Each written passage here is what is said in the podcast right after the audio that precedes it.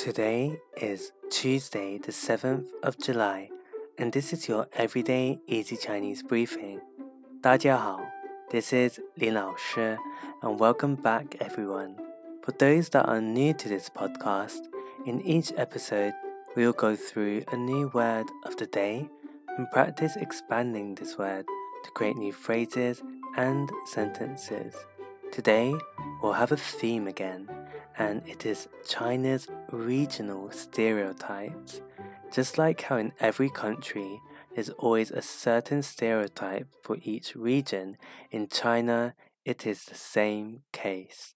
Let's start with the capital, Beijing, with Beijing Ren. Beijing Ren. People in Beijing are also known as Jingyouzi. Jing You Zi. Jing is one of the characters from Beijing, and You means slick, and then Zi is added to the end to complete the term.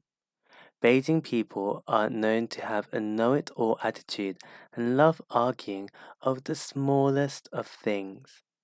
Next, we have Shanghai Ren, Shanghai Ren people from Shanghai. Shanghai people are stereotypically very proud of themselves and refer to other regions as Xiangxia, Xiangxia, which means the countryside.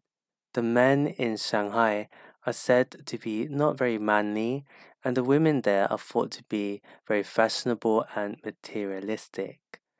And let's go for one more common stereotype which is that of Sichuan Ren. You may know that Sichuan is well known for its spicy and hot food, and the women there are said to be really beautiful, and no one understands their local dialects too. So that's it for today, where we looked at regional stereotypes in China. Beijing Ren are said to be loud and argue over everything. Shanghai Ren are said to be arrogant and materialistic, and Sichuan are said to have an incomprehensible local dialect and is a region filled with beauties.